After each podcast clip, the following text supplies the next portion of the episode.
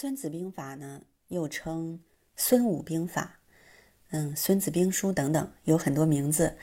那么它是咱们中国现存最早的兵书，也是世界上最早的军事兵法著作。嗯，十三篇一共有。那么作者呢，就是孙武，他是呃当时这个春秋时祖籍是齐国的这个吴国的将军。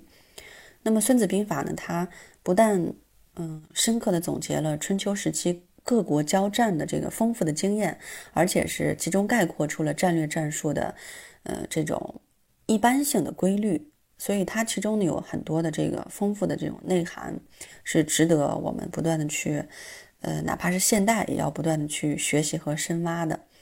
然后呢，呃，我的话对于这个《孙子兵法》其中的这个谋攻篇的。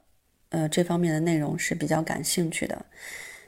比如说，那么孙子呢，他在这个谋攻篇当中呢，就提到说这个用兵的原则。他认为呢，大凡用兵的原则啊，就是说能使敌人，嗯，全军呢不战而降，这个是上策。而如果使用武力击破对方，呃，即便是取胜了，也会稍逊一筹。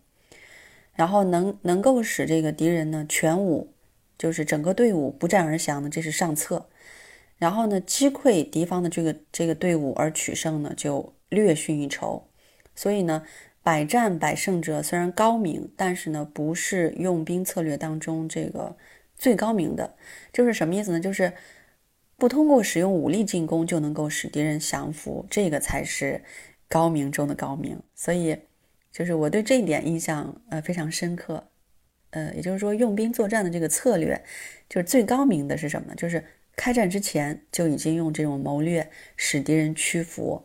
其次呢，就是运用外交的手段，然后取得胜利。然后最后就是再次啊再次吧，还不是最后，就再次呢才是用武力去夺取胜利。然后最后这个最差的策略呢，就是攻打呃敌人的这个城池，这是当时孙子提到的攻城是。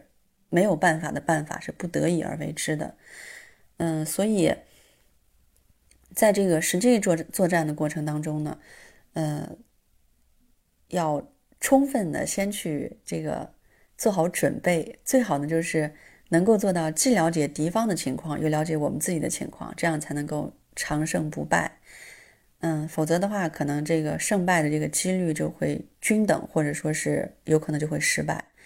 嗯，所以其中呢，它有很多的这种，呃，规律性的这种要点是，呃，哪怕到今天也是值得我们国家、民族，呃，乃至我们个人在这个生活跟学习当中是可以去，嗯，不断的深挖和值得去这个学习和运用的。